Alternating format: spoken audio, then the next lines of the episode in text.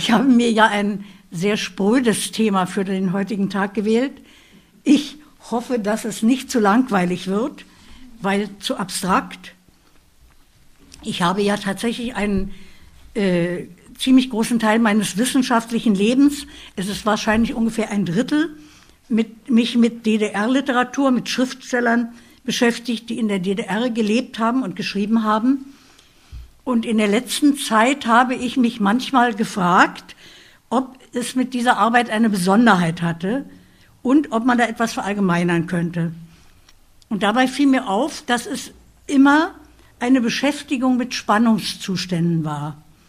Mit Spannungszuständen, welche zwischen den Schriftstellern der DDR und den Führungskräften dieses Staates bestanden und in die man in diese Spannungskräfte auch als Literaturhistoriker bisweilen mit hineingezogen wurde. Das ist ja nicht zu allen Zeiten so und auch nicht in allen Ländern so. In den letzten 20 Jahren in der Bundesrepublik scheint es eine solche Spannung nicht mehr gegeben zu haben. Zu anderen Zeiten hat es die bis zum gewissen Grade ja auch schon dort gegeben. Nun gibt es für diese angestrengte Beziehung zwischen Schriftstellern und Staatsmacht in der DDR eine gängige Erklärung, die man im Feuilleton aber auch in literaturwissenschaftlichen Studien lesen kann. Sie lautet, da die Staatsform der DDR eine totalitäre Diktatur gewesen ist, hat sie die Schriftsteller hochgradig reglementiert und diese sind, sofern sie sich nicht unterworfen haben, in Opposition gegangen und haben versucht, sich dagegen zu wehren. Aber ich habe ja nun auch in den anderen zwei Dritteln meines wissenschaftlichen Lebens zu denjenigen Schriftstellern gearbeitet, die zwischen 1933 und 1945 im faschistischen Deutschland gelebt und geschrieben haben. Und obwohl dieses Hitler-Deutschland ganz zweifellos eine totalitäre Diktatur war, haben dort nur sehr wenige Schriftsteller versucht, sich ein kleines bisschen zu wehren. Und das auch immer nur für einen ziemlich kurzen Zeitraum. Von realisierter Opposition kann nur bei Einzelnen die Rede sein. Ernst Wiechert, mit dem ich mich so viel beschäftigt habe, ist durchaus eine Ausnahme. Die Diktatur reicht also nicht aus als Erklärung, so dass ich dachte, man müsste mal genauer hinschauen, wie es in der DDR zu diesen Konfliktlagen kam, ob sie im Grunde immer die gleichen Voraussetzungen und die gleiche Struktur hatten oder jeweils verschiedene und worum es dabei ging. So ist es zu meinem Thema gekommen. Ich bin dann chronologisch vorgegangen und habe fünf historische Knotenpunkte gefunden, an denen eine konfrontative Situation zwischen den Politikern und den Schriftstellern der DDR entstanden ist. Sie liegen in den Jahren 1951, 1957, 1962, 1965 und 1976. Ich kann heute im Rahmen dieses Referats nicht alle behandeln und werde mich auf die ersten drei Fälle beschränken, die vielleicht auch weniger bekannt sind als die restlichen zwei. Der erste Fall ereignete sich im Jahr 1951 und wurde in den geschichts- und literaturwissenschaftlichen Darstellungen vergleichsweise wenig beachtet. Ich meine die fünfte Plenartagung des Zentralkomitees der SED im Jahr 1951, welche erstmals in der DDR offiziell zu künstlerischen Gestaltungsfragen Stellung nahm und unter dem Namen Formalismusplenum für einige Jahre in unguter Erinnerung blieb, dann aber vergessen wurde. Ich habe diesem ersten Fall die Überschrift missglückter Einschüchterungsversuch gegeben. Das zweite Modell hat die Überschrift verweigerter Dialog und betrifft die Kulturkonferenz von 1957. Und das dritte heißt Souveränitätserklärung und bezieht sich auf die, berühmten von Stefan, die berühmte von Stefan Heim initiierte Lyriklesung im Jahre 1962. Entschuldigung, ja. Das war jetzt liederlich ins Manuskript geguckt. Vier, das vierte und fünfte Modell, die ich beide heute nicht mehr behandeln werde, wären dann das elfte Plenum von 1965 unter der Überschrift Machtdemonstration und die Situation der Biermann-Ausweisung 1976 unter der Überschrift Loyalitätsaufkündigung. Also erstens missglückter Einschüchterungsversuch. Die Frage, Wieso es zu diesem Formalismusplenum gekommen ist, habe ich mir früher schon einmal gestellt und ich habe damals ein, in einem Aufsatz versucht, die zugänglichen Dokumente zu beschreiben und auszuwerten. Man kann aus diesem Material den recht sicheren Schluss ziehen, dass dieses Plenum nicht auf Initiative der deutschen Parteiführung zustande kam, sondern als Folge einer sowjetischen Weisung. Dafür spricht bereits der Ausdruck Formalismus, welcher in der russischen Literaturwissenschaft seit den 20er Jahren des 20. Jahrhunderts als etablierter Fachterminus galt, in der deutschen Wissenschaftstradition jedoch völlig unüblich war. Bereits um 1930 und verstärkt nach 1945 war in der Sowjetunion diese sogenannte russische formale Schule unter heftigste politische Kritik geraten und auch in der DDR war der Vorwurf des Formalismus in der Kunst schon sporadisch aufgetaucht. So hatte der sowjetische Kulturoffizier Alexander Dümschitz im Sommer 1946 gelegentlich der Eröffnung einer gesamtdeutschen Kunstausstellung in Dresden davon gesprochen, dass ein Teil der ausgestellten Bilder Zitat von formalistischer Abstraktion zeugten, welche ideenarm und zukunftslos sei.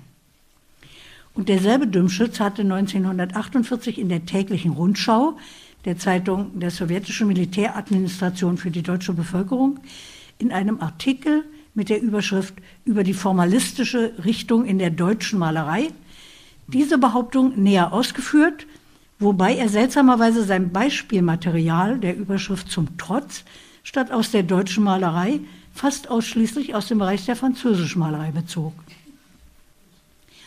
Doch dieser Artikel war nicht als offizielle Verlautbarung aufgemacht, er erschien nicht im Hauptblatt, sondern in der Wochenbeilage und er trug zunächst zudem den relativierenden Untertitel Bemerkungen eines Außenseiters. Und er war zusätzlich sogar noch mit der redaktionellen Notiz versehen, es handle sich um die persönlichen Ansichten des Verfassers, welche zur Diskussion stünden. Ganz anders sah das dann zwei Jahre später im Artikel eines unbekannten Verfassers namens Orlov aus, der Ende Januar 1950 erschien und zwei ganze Seiten der großformatigen täglichen Rundschau füllte.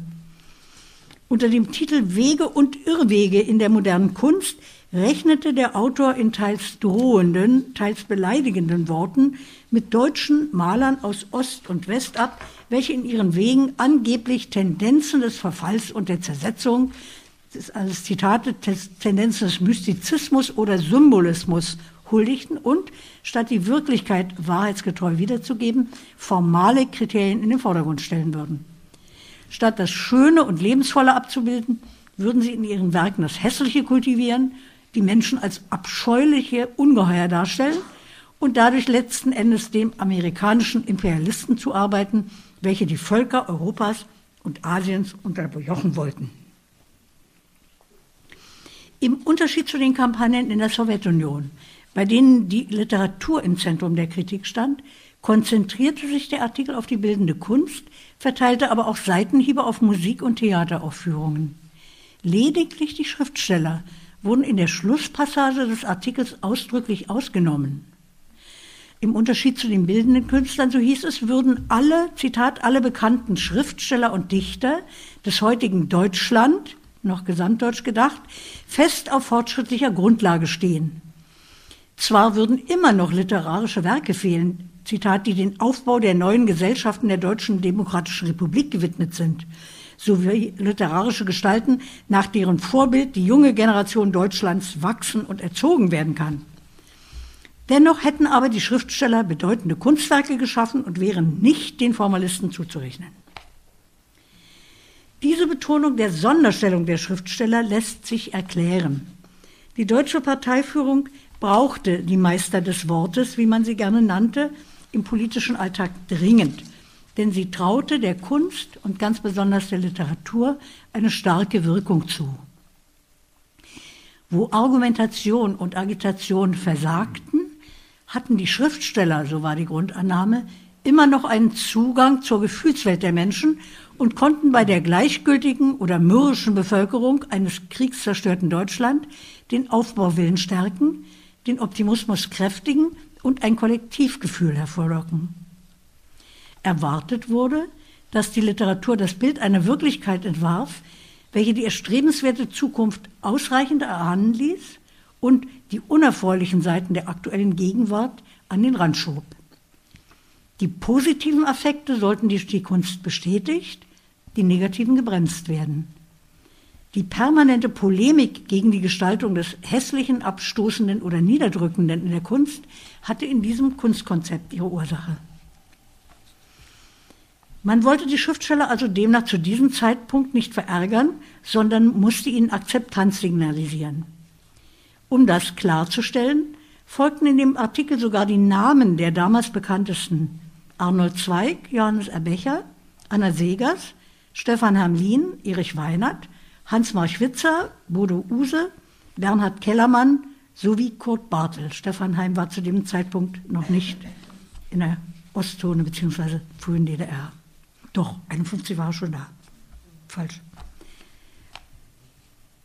In einem späteren Dokument wird noch der Name Willy Bredel und sogar der Name des sonst doch so beargwöhnten Bert Brecht zu dieser Liste hinzugefügt. Außer Bernhard Kellermann waren die genannten allesamt Autoren, die während der Nazizeit im Exil gewesen waren und dort in ihren Werken und in ihrem politischen Auftreten gegen den Faschismus Stellung bezogen hatten. Alle hatten nach Kriegsende sehr bewusst ihren Wohnort im Osten Deutschlands gewählt, um sich mit ihren literarischen Werken am Aufbau eines antifaschistischen, demokratischen, entmilitarisierten und sozial gerechten Deutschland zu beteiligen. Dass es in der jungen DDR allerdings mit der Demokratie inzwischen schlecht bestellt war, hatten die Schriftsteller im Jahre 1951 alle sehr wohl begriffen. Doch da sie die Bundesrepublik in ihrer adenauerschen Prägung und die sich formierende NATO vor Augen hatten, reichten für sie die Gründe aus, um zu dem einmal gewählten Staat zu halten. Doch obwohl die Schriftstellerzunft von den Vorwürfen und von den politischen Unterstellungen, die darin enthalten waren, ausdrücklich nicht betroffen sein sollten, mussten sie sich angegriffen fühlen. Die Tonart des Orloff-Artikels zeigte, dass nicht Meinungsaustausch, sondern politische Einschüchterung angestrebt war, die sich jederzeit auch gegen andere Künstlergruppen und also auch gegen sie selber richten konnte. Der schwammige Ausdruck Formalismus war ein Totschlagargument, mit dem man jedes beliebige Kunstwerk ohne Diskussion der Gründe ausgrenzen konnte. Er ließ nicht nur auf grobe Unkenntnis in produktionsästhetischen Fragen schließen, sondern lief auf ein generelles Verdikt jeder Beschäftigung mit Formfragen hinaus. Für einen Schriftsteller, der sein Handwerk ernst nahm, war das schlechthin unakzeptabel. Die spontane Reaktion konnte nur eine abweisende sein. Sie lässt sich beispielsweise an einem Text Kubas ablesen, den er nach der Lektüre des Orloff-Artikels verfasst hatte. Kuba schreibt, an der Wand mir gegenüber hängt hinter Glas und Rahmen die Zeichnung eines gewissen Theo Otto. Es sind Kinder, die Drachen steigen lassen. Es hat mir gestern gefallen. Ich habe den Artikel von Orloff gelesen. Es gefällt mir immer noch. Inhaltlich ist nichts dagegen zu sagen. Es ist verständlich. Meinen Augen gefällt es. Orloffs Augen gefällt es nicht. Was kann ich tun? Das Bild bleibt hängen. Der Text, aus dem diese Passage stammt, wurde freilich erst, noch, erst nach Jahrzehnten gedruckt. Und Kuba musste damals bald bemerken, dass er eine solche Meinung öffentlich nicht vertreten konnte. Denn auch Kuba wurde, zusammen mit einer größeren Anzahl von Künstlern und Schriftstellern, für den 17. März 1951 zu, der besagten, zu dem besagten fünften Plenum eingeladen welches die Position des Orloff-Artikels nun zur verbindlichen Parteilinie erklärte. Das Referat, welches das für Kultur zuständige Sekretariatsmitglied Hans Lauter auf dieser Tagung hielt, folgte akribisch der Argumentation des Artikels aus der täglichen Rundschau. Der Formalismus leugne, so führte Lauter aus die bedeutende Rolle, die der Inhalt eines Kunstwerks spielt, er führe zur Abstraktion, also zur Zerstörung der, der künstlerischen Form und damit zur Zerstörung der Kunst selbst. Die Folge des Formalismus sei, dass die Wirklichkeit verunstaltet oder gar abstoßend dargestellt werde und in dem der Formalismus den völligen Bruch mit dem klassischen Kulturerbe vollziehe, führe er letzten Endes zur Zerstörung des Nationalbewusstseins.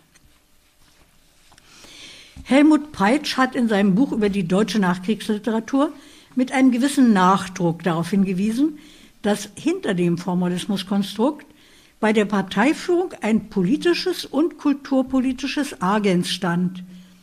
Der in der Agitation immer wieder vorgetragene Appell an das Nationalbewusstsein der Deutschen zielte zu diesem Zeitpunkt noch immer auf die deutsche Einheit und auf einen militärisch neutralen Status Deutschlands. Deshalb sollten Kunst und Literatur durch volkstümliche, an der nationalen Kulturtradition orientierte Kunstwerke das Nationalgefühl möglichst stärken. Das ist zutreffend beschrieben und die Mehrzahl der Schriftsteller, welche damals in der DDR lebten, waren auch ganz freiwillig bereit, sich dieser Aufgabe zu stellen. Sie empfanden sie als ihr eigenes Anliegen. Doch die Formalismusdoktrin war für sie grundsätzlich unakzeptabel und ihre Reaktion in dieser Lage bestand in taktischer Zurückhaltung. Becher, Kuba und Arnold Zweig, die auf dem Plenum in der Diskussion sprachen, sparten zwar nicht mit selbstkritischen Worten, suchten aber die Diskussion von der Formalismusfrage weg, auf ungelöste Probleme der täglichen kulturpolitischen Praxis umzulenken. Becher machte darauf aufmerksam, dass die in der Bundesrepublik jetzt gehäuft erscheinenden Lanzerhefte und Generalsmemoiren sich keineswegs komplizierter, moderner, sondern höchst volkstümlicher Mittel bedienten und dass man über den Kampf gegen den Formalismus nicht den Kampf gegen Kitsch und Kolportage vergessen dürfe. Kuba sprach über die unzulängliche Besetzung der Leitung des Schriftstellerverbandes, dessen Generalsekretär er zu diesem Zeitpunkt war. Und Arnold Zweig konnte es sich als bürgerlicher Schriftsteller leisten, mit freundlicher Ironie festzustellen, dass viele der fortschrittlichen Menschen, mit denen man politisch zusammenarbeiten wolle, nun einmal Liebhaber von moderner Kunst wären, weshalb man sie nicht unnütz verprellen solle. Eine ästhetische Grundsatzdiskussion, wie man sie im Exil mit der sogenannten Expressionismusdebatte schon einmal hinter sich gebracht hatte, wurde auf diese Weise umgangen und eine offene Konfrontation zwischen Schriftstellern und Parteiführung wurde vermieden. Nicht, weil die Schriftsteller eingeschüchtert waren, sondern weil sie die Autorität einer Parteiführung, die sie politisch anerkannten, nicht öffentlich in Frage stellen wollten. Die Zeichnung blieb sozusagen hängen, jeder konnte sie sehen, doch man zeigte nicht darauf. Aber das Problem der Einmischung in subtile poetische Arbeitsvorgänge und die damit verbundene Störung der Arbeit blieben freilich bestehen.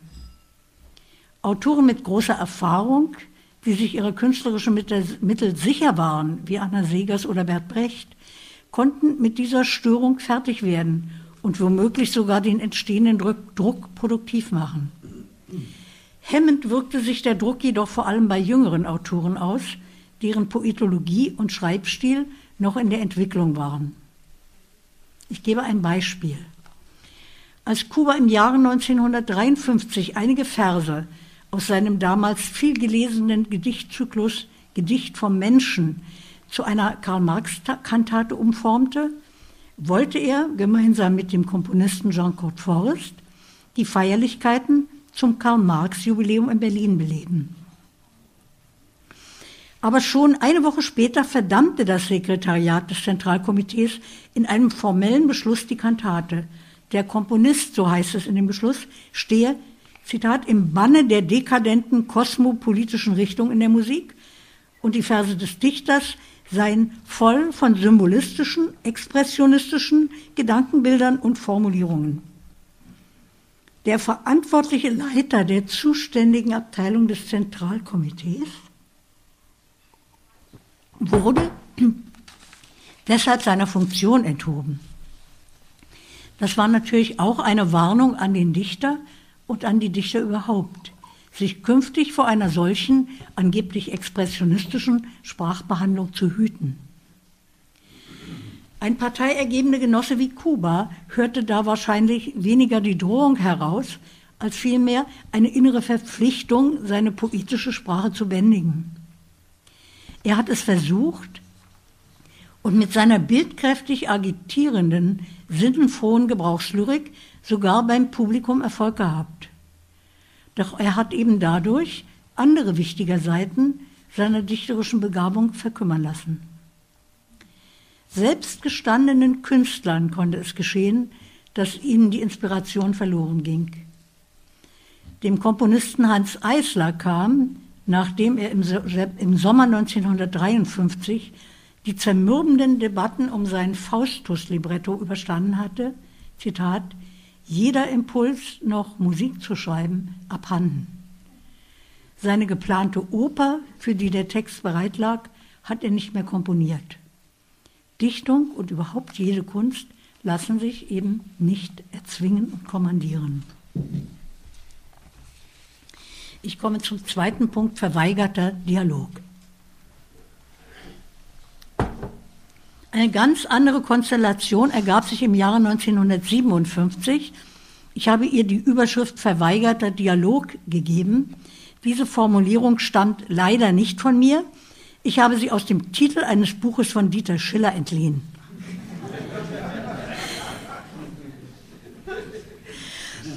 Die Spannung, die Spannung zwischen den Kunstvorstellungen der Partei und den Schreibstrategien der Schriftsteller hatte sich erhalten, aber die Wirklichkeit hatte sich inzwischen eingemischt und ein Wörtchen mitgesprochen.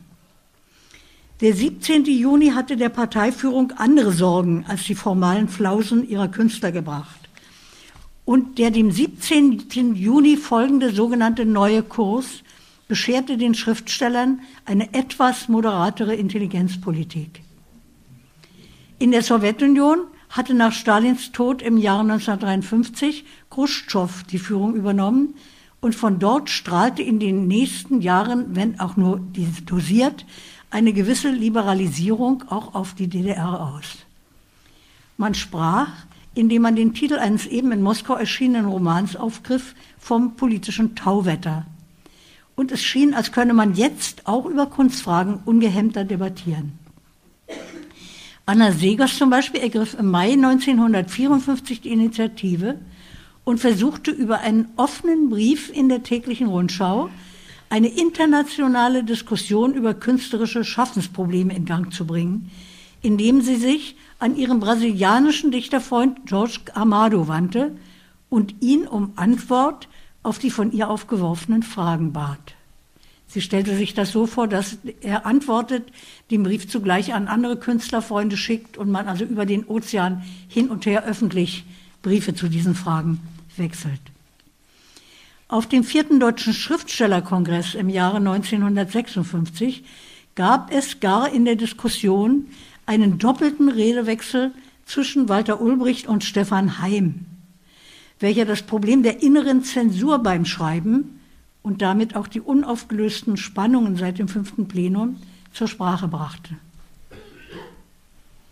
Jedoch der 20. Parteitag der Kommunistischen Partei der Sowjetunion, welcher wenige Wochen nach dem Schriftstellerkongress stattfand, setzte der Gesprächsbereitschaft der deutschen Parteiführung ein jähes Ende.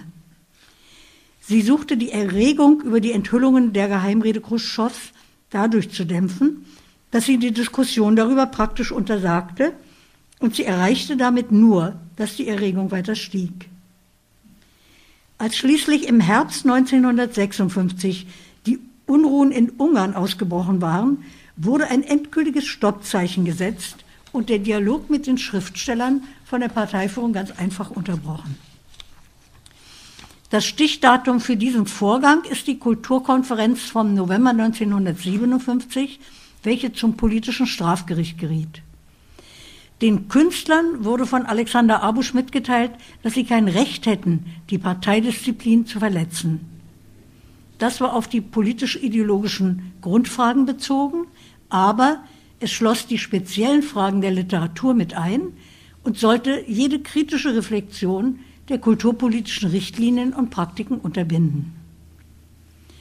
Der Kernsatz einer Rede des Intendanten Hans Rodenberg welcher sich gern in die Rolle eines Chefdogmatikers begab, lautete, mit der Mystifizierung der Kunst und des genialen Künstlers müsse jetzt Schluss gemacht werden. Mit diesem Satz war das Problem jedenfalls auf den Punkt gebracht. Der rational nicht fassbare Faktor oder der rational nur schwer oder kaum fassbare Faktor, der zur Herstellung von Kunst nun einmal gehört, dieser Faktor störte. Er war für diese Politiker nicht akzeptabel. Man glaubte an den Zauber, den Kunst vermeintlich oder manchmal ja sogar tatsächlich ausüben kann. Und man wollte ihn gerne nutzen.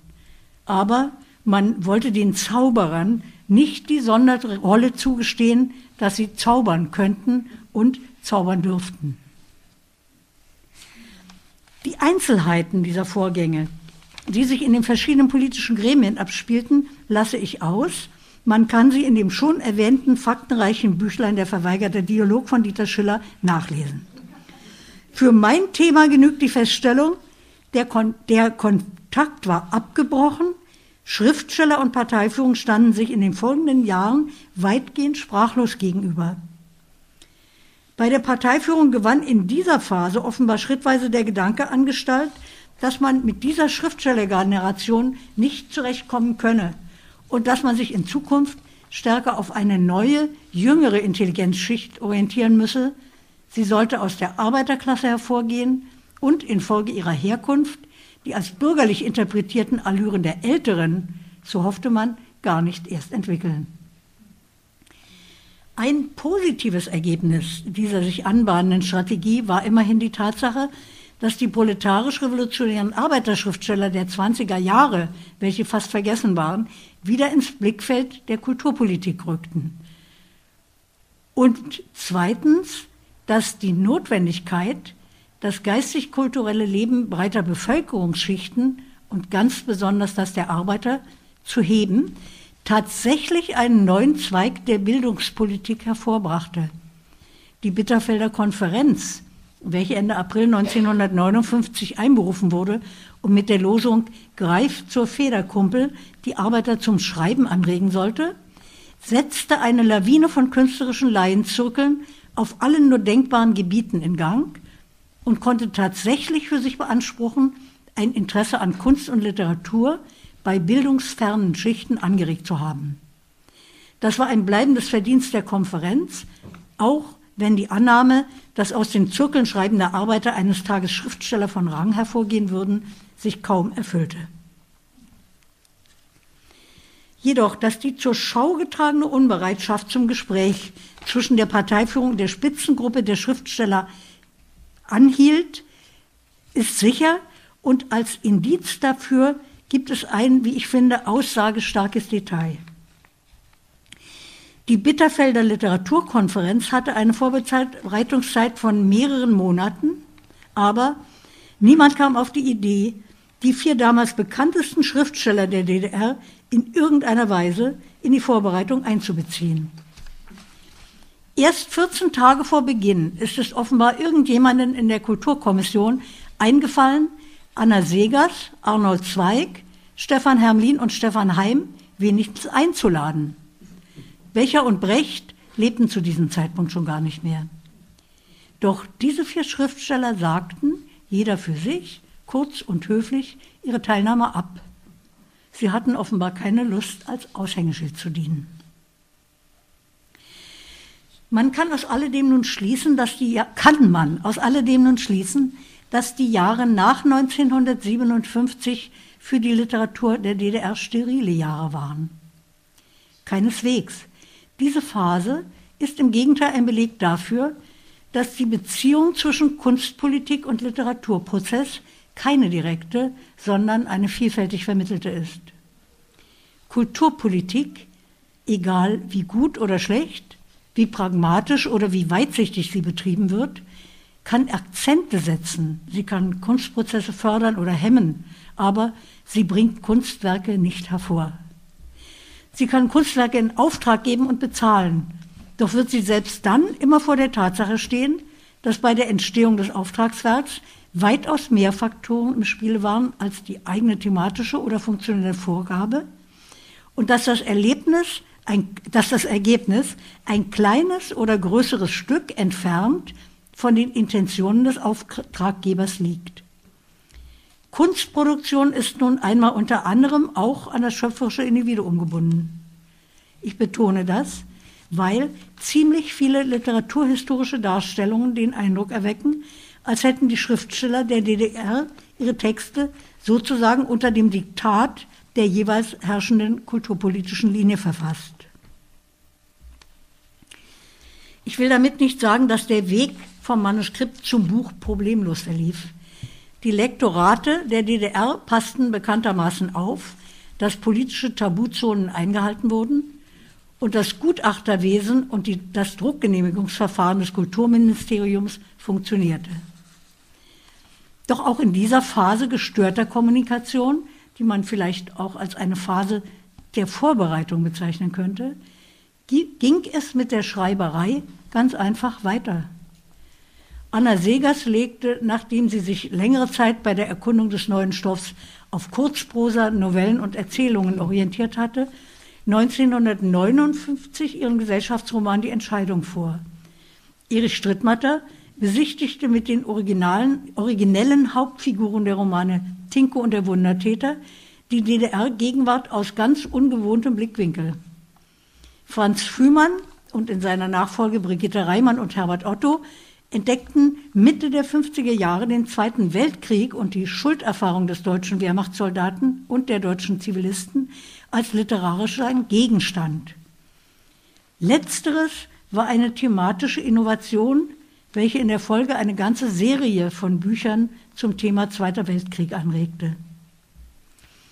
Diese Texte trugen oft noch einen stark belehrenden Zug und sie mochten besser oder schlechter geraten, aber Sie bereiteten die folgende ergiebige Phase der DDR-Literatur vor und sie waren im Falle des Weltkriegthemas nicht nur ohne, sondern sogar gegen jede Weisung von oben entstanden. Doch selbst im Fall von groben Angriffen und Verboten lässt sich häufig sagen, dass die Texte, wenn auch nicht für die breiten Leserschichten, so doch im literarischen Diskurs präsent waren und wirksam, wirksam wurden. Stefan Heim etwa arbeitete seit 1953 an seinem Roman Der Tag X, dessen stoffliche Vor Grundlage die Vorgänge um den 17. Juni waren. Er sah in der Erfahrung des 17. Juni 1953 eine Chance, im öffentlichen Diskurs grundsätzliche Veränderungen in Bezug auf die Herrschaftspraxis der Parteiführung zu erreichen. Einen solchen Diskurs, der die parteiamtliche Lesart vom faschistischen oder konterrevolutionären Putsch in Frage gestellt hätte, wollten Ulbricht und das Politbüro freilich um jeden Preis verhindern. Und das Manuskript, das 1948 fertig vorlag, hatte keine Hoffnung auf Druckgenehmigung. Heim wollte sich mit der Schweigetaktik nicht abfinden. Er nahm ein Dauerzerwürfnis mit den Mächtigen in Kauf, und startete ein über Jahre sich hinziehendes Katz- und Maus-Spiel mit ihnen. Er fertigte privat 50 Exemplare des Manuskripts an, die er an Parteifunktionäre und an Prominente schickte. Auf diese Weise gelang es ihm, seinen Roman trotz allen ins Gespräch zu bringen. Ich werfe mal hier ein, die wurden natürlich weiter und weiter geliehen und auch ich habe es sogar, also ich war sicher sehr unten an dieser Kette, aber auch ich habe es damals 1965 in die Hand gekriegt und in einer Nacht gelesen, am anderen Tag musste es dann schon beim nächsten Leser sein. Auf diese Weise gelang es ihm, den Roman trotz allem ins Gespräch zu bringen. Mit dieser Beharrlichkeit etablierte er sich in den folgenden Jahren als eine loyale Ein-Mann-Opposition im Namen einer Demokratisierung des Sozialismus. Eine Rolle, die freilich nur er als international bekannter Schriftsteller durchhalten konnte. Während sich Stefan Heim mit vollem Bewusstsein in den Streit begeben hatte, wurde Heiner Müller von der Härte der Reaktion auf die Aufführung seines Stücks Die Umsiedlerin völlig überrascht. Er war ja schließlich in Ulbrichts Referat auf dem fünften Parteitag noch positiv erwähnt worden. Müller hatte seit 1957 an dem Stück gearbeitet. Es zeigt das Leben auf dem Lande von der Bodenreform bis hin zu den rügen Agitationsmethoden, mit denen die Bauern zum Eintritt in die Genossenschaft veranlasst werden sollten. Die Proben an der Studentenbühne der Hochschule für Ökonomie liefen mit Unterbrechungen schon länger. Die Premiere war für den 30. September vorgesehen und kam auch noch zustande. Danach wurde das Stück abgesetzt und, Zitat, als konterrevolutionär, antikommunistisch, antihumanistisch und dekadent verdammt. Der Auslöser soll eine Textpassage gewesen sein, in der von Schüssen auf dem Grenzstrich die Rede war. Unmittelbar nach dem 13. August und der erfolgten Mauerschließung mochte dieser Satz als Provokation gewirkt haben, obwohl der Text bereits von 1959 stammte. Doch vor allem war es wohl die Vorführung der Diskrepanz von kommunistischer Utopie und realsozialistischem Alltag, welche störte. Das Verbot von Müllers Umsiedlerin war kein vereinzelter politischer Eingriff in den Kulturbetrieb. Schon 1959 war die Inszenierung von Peter Hacks Die Sorgen und die Macht im Deutschen Theater abgesetzt und die Aufführung nach Senftenberg abgeschoben worden. Ein zweiter Anlauf in Berlin im Jahre 1963 endete nach einigen Aufführungen mit, mit dem endgültigen Verbot und mit langwierigen ideologischen Repressionen. Beide Schriftsteller waren eigentlich den Aufforderungen der Partei gefolgt, sich dem Alltag der DDR zuzuwenden. Doch wer diese Aufforderungen annahm, konnte fast regelmäßig mit Kritik und Repressionen rechnen, sobald ernsthafte Konfliktkonstellationen ins Spiel kamen.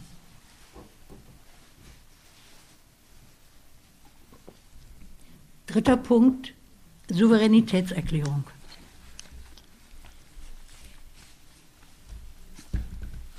Der Moment, wo die DDR-Literatur zum ersten Mal in ihrer Eigentümlichkeit in Erscheinung tritt, ist in meinen Augen jene legendäre Lyriklesung, welche im Dezember 1972 auf Initiative 62, Entschuldigung, auf Initiative und unter Leitung von Stefan Hermlin in der Akademie der Künste stattfand. Vorausgegangen war ihr ein Lyrikabend im Oktober, bei dem die Akademiemitglieder Stefan Hermlin, Peter Huchel, Franz Schümann, Wieland Herzfelde und Kuba, alles schon ältere Herren, eigene Gedichte vortrugen. Ganz unerwartet zeigte sich das überwiegend junge Publikum des Abends sehr interessiert und es kam in der Diskussion die Idee auf, als Gegenstück einen Abend mit Gedichten junger Lyriker zu veranstalten. Hermlin ging auf den Vorschlag ein und auf seinen Aufruf hin wurden über 1250 bislang unveröffentlichte Gedichte eingesandt, die von 144 unbekannten oder kaum bekannten Verfassern standen. Alle, bis auf zwei, waren sie zwischen 18 und 30 Jahren alt. Stefan Hermlin hatte das Konvolut gesichtet und nach seiner Aussage von den über 1000 Gedichten unter den etwa 1000 Gedichten 100 Gedichte gefunden, welche er als gelungen ansah. Da es sich bei den Einsendern überwiegend um nicht professionelle Schreiber bzw. um Novizen auf literarischem Gebiet handelte, war das eine sehr hohe Erfolgsquote. Hermlin hat dann 28 Verfasser ausgewählt, von denen er im Rahmen der öffentlichen Veranstaltung jeweils ein oder mehrere Gedichte vorlas. Als dann die eigentlich angesetzte Diskussion nicht recht anlaufen wollte, kam aus dem Publikum der Vorschlag, die anwesenden jungen Lyriker weitere Gedichte vortragen zu lassen.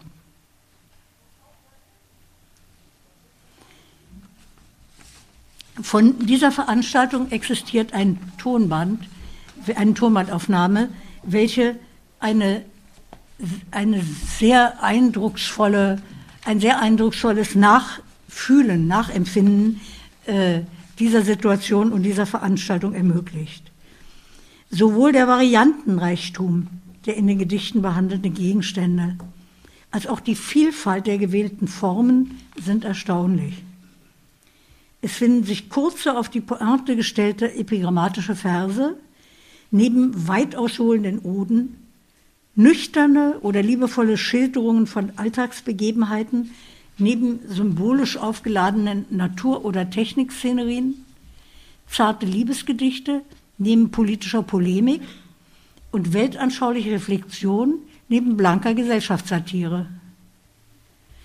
Was die Texte in ihrer Buntheit vermitteln, ist das Lebensgefühl einer jungen Generation, welche in der DDR aufgewachsen ist, diesen Staat als Heimat empfindet und seine Grundordnung akzeptiert, welche aber jetzt auf Teilhabe und auf Entscheidungsspielraum drängt. Ihren offensivsten Ausdruck fand diese Verfasstheit in zwei Gedichten mit sehr ähnlicher Überschrift. Meinen Freunden, den alten Genossen, heißt das Gedicht von Rainer Kirsch, an die alten Genossen, das von Wolf Biermann.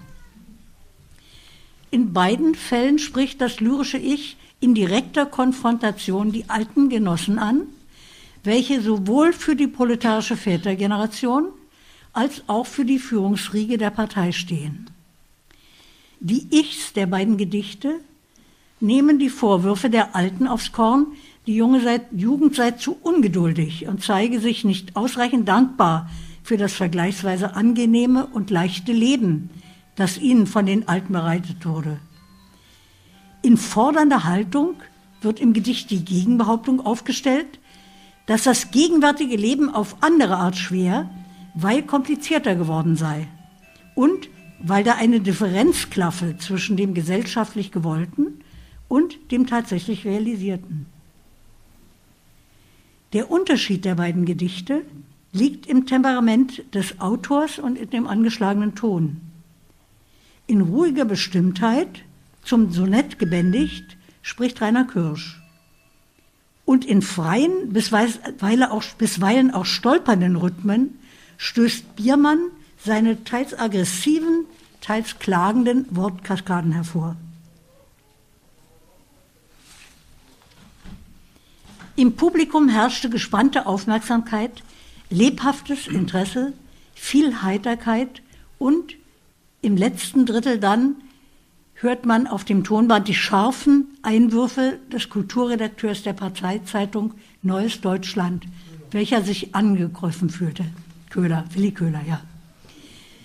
Denn das Publikum hatte sich mehrfach darüber entrüstet, dass diese Gedichte den Weg in die Öffentlichkeit bis dahin nicht gefunden hatten. Dieser Abend wird gewöhnlich in der Sekundärliteratur unter dem Aspekt seines sozusagen nachträglich erfolgten Verbots erwähnt. Denn Stefan Hermlin wurde von den Parteiinstanzen hart für seine politische Freizügigkeit kritisiert und verlor seine Stellung als Sekretär der Sektion Dichtkunst an der Akademie der Künste. Mir scheint es jedoch interessanter, dass die Veranstaltung stattfinden konnte und dass ihr eine Anzahl weiterer, wenn auch politisch zahmere Lyrikveranstaltungen folgten, die jedes Mal in überfüllten Sälen stattfanden und unter dem Ausdruck Lyrikwelle in die Literatur, Literaturgeschichtsschreibung eingegangen sind. Die erste Hälfte, die erste Hälfte der 60er Jahre war auf dem Gebiet der Kulturpolitik eine Phase ständig wechselnder Orientierungen.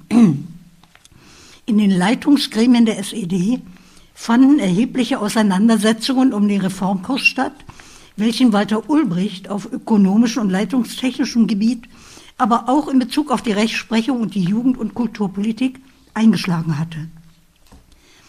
Die Folge dieser Meinungsverschiedenheiten war ein mehrjähriger ständiger Wechsel der offiziellen Orientierung, besonders in der Kulturpolitik, je nachdem, ob sich die Reformer oder ob sich die Hardliner in einer konkreten Situation durchgesetzt hatten. Was hier erlaubt war, wurde dort verboten und dann woanders doch wieder zugelassen. In der Praxis ergab das auf den Kultursektor einen verhältnismäßig großen Spielraum für Entscheidungen, wenn man das Kreuz hatte, für sie einzustehen und gegebenenfalls auch mehr oder weniger großen Ärger in Kauf zu nehmen. Die Schriftsteller waren in dieser Phase der Reformprozesse gewissermaßen die Pfadfinder. Sie erspürten die Veränderungen, die in der Gesellschaft vor sich gingen. Sie warfen die Fragen auf, welche die Bevölkerung bewegten, und sie sprachen die schwelenden Konflikte an, die in der Öffentlichkeit weitgehend beschwiegen oder nur mit Zurückhaltung behandelt wurden. Besonders in der Prosaliteratur war der Problemkatalog weit gefächert. Es wurden heikle politische Fragen aufgegriffen, wie es beispielsweise die Republikfluchten waren oder die Folgen der Kollektivierung in der Landwirtschaft.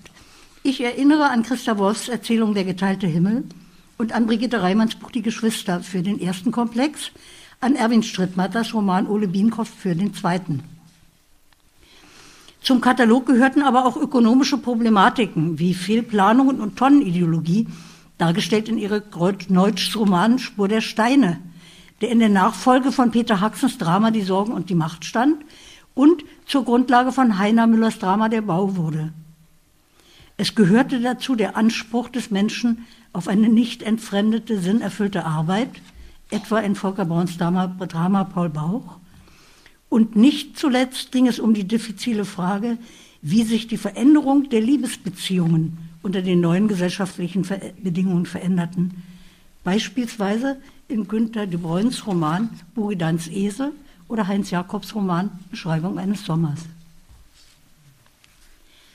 Diese Texte waren immer darauf aus, die Leser zu aktivieren, ihnen Denkanstöße zu geben, und in ihnen Gefühlsimpulse auszulösen, welche im gesellschaftlichen Zusammenleben wirksam werden sollten. Sie waren auf Demokratisierung im Sinne eines größeren Mitspracherechts aus und auf die Freisetzung der schöpferischen Kräfte des Menschen. Man kann sagen, sie forderten in ihren Werken Zustände ein, welche die Theoretiker des Sozialismus vor einem Jahrhundert in Aussicht gestellt hatten, die sich aber trotz der erheblichen Strukturveränderungen in den Eigentumsverhältnissen in der Realität der Gesellschaft nicht oder noch nicht durchgesetzt hatten. Akzeptanz und Kritik der gegebenen Gesellschaftsverhältnisse waren in diesen Büchern eng verwoben. Und man könnte wohl in diesem Zusammenhang von engagierter Literatur im satrischen Sinne sprechen. Es ging um verantwortliche Entscheidung und um bewusstes Eintreten für ein humanes gesellschaftliches Ziel. Die Reformer unter den Politikern haben diese selbsternannte Kundschaftertruppe geduldet und es ihr manchmal sogar gedankt. Ich denke da beispielsweise an den Fall eines Artikels von Brigitte Reimann, der mit seiner Überschrift Kann man in Hoyerswerda küssen? eine Menge Staub aufwirbelt. Reimann hatte darin die Ödnis der modernen Neubaustädte kritisiert, in welchem weder Baum noch Strauch und auch an den Gebäuden keine bergende Nische für die Liebespaare zu finden waren. In der noch reichlich prüden Atmosphäre der 60er Jahre war der Artikel allein schon wegen seiner Überschrift eine Provokation. Von seiner Ablehnung der damals favorisierten sogenannten industriellen Bauweise einmal völlig abgesehen. Doch Walter Ulbricht lobte ihn öffentlich als ein Beispiel produktiver Kritik, was die Hardliner wiederum veranlasste, sich empört darauf zu stürzen. Brigitte Reimann aber schrieb letzten Endes wenig beeindruckt von den Kontroversen, die sie ausgelöst hatte, von der Fragestellung ihres Artikels ausgehend, ihren Architektenroman Franziska Linkerand. Er erörtert das Problem, in welchem Grade die Wohnverhältnisse und damit auch die zwischenmenschlichen Beziehungen durch städtebauliche Strukturen gefördert oder behindert werden können. Es ist ein sehr bemerkenswertes Buch einer Literaturphase, welche im Dezember 1968, 65, ein Druckfehler, jetzt habe ich nicht falsch gelesen, es war ein Druckfehler, jäh unterbrochen wurde. Das elfte Plenum des Zentralkomitees der SED beendete den Reformkurs und beendete damit auch den Spielraum für eine Literatur, die sich als eine eingreifende verstand. Die enge Bindung der Schriftsteller an das Gesellschaftsprojekt DDR wurde damit fraglich oder sogar gelockert. Aber das wäre schon die Fragestellung meines nächsten Kapitels, das ich Ihnen heute erspare. Nur noch ein Wort zum Schluss. Was das politische Führungspersonal der DDR nie begriffen hat, ist, dass man Loyalität nicht einfordern kann, ohne Raum für Widerspruch zu lassen. Deshalb kamen sie schwer damit zurecht, dass mit dem Beginn der 60er Jahre eine, eine Generation in der Literatur dominant wurde, die selbstbewusst auftrat und eigenständige Antworten auf ihre Erfahrungen mit der neuen Gesellschaft suchte. Für diese jungen Schriftsteller waren die politischen und kulturpolitischen Vorgaben zwar immer noch Angebote, aber nicht mehr Gebote. Wenn sie in die Betriebe gingen, wollten sie neue Einsichten gewinnen und artikulieren, aber nicht vorgegebene Interpretationen bebildern. Zerwürfnisse wurden die Regel und die Wahl bestand für die Schriftsteller nur zwischen moderat, scharf oder überscharf, um mit Peter Hack zu reden. Denn der hat die Situation von damals in einem nachdenklichen politischen Spottgedicht beschrieben, das den Titel Bescheidung trägt. Die beiden kurzen Strophen lauten, ich bin's zufrieden, die Zerwürfnisse mit mir und denen sind nicht überscharf, hab nur erfüllbare Bedürfnisse. Schnaps, Liebe, Kunst sind, deren ich bedarf. Des Fortschritts krümmster Weg ist so verschieden nicht vom schnellstmöglichen. Er schleppt und klimmt hinan, so wie er muss. Ich bin's zufrieden und also nicht zum Lyriker bestimmt. Ein wenig elegisch, elegisch klingt das schon. Was hier verhandelt wird, sind bei aller Leichtfertigkeit des Tons keine Bagatellen. Für Hax schon deshalb nicht, weil auch sein wichtigstes Gegenwartsstück, Moritz Tasso, verboten worden war. Hux hat sich dann entschieden, seine Fragen fortan in klassischen und fremden Gewand dramatisch zu erörtern. Das war ein tiefer Eingriff in sein künstlerisches Schaffen, ein demonstrativer Verzicht auf das operative Element seiner dramatischen Texte. Die Ungeduld der jungen Dichter, wie sie bei der Hermlinschen Lesung im Akademiesaal angetreten waren, mochte er dennoch nicht teilen denn im Verschwinden der alten Genossen sah er noch immer keine Lösung für die schwelenden Konflikte. Er fasste die Konflikte als Teil einer Realität auf, in der des Fortschritts krümmster Weg vom schnellstmöglichen nicht sehr verschieden ist. Zufrieden ist er nicht, weil zufrieden ist er nicht, weil er resigniert hat, sondern weil es ihm um den, wenn auch langsamen Fortschritt ging. Der Dichter, will er damit sagen, hat das Seine zu tun, egal ob es den Politikern gefällt oder nicht.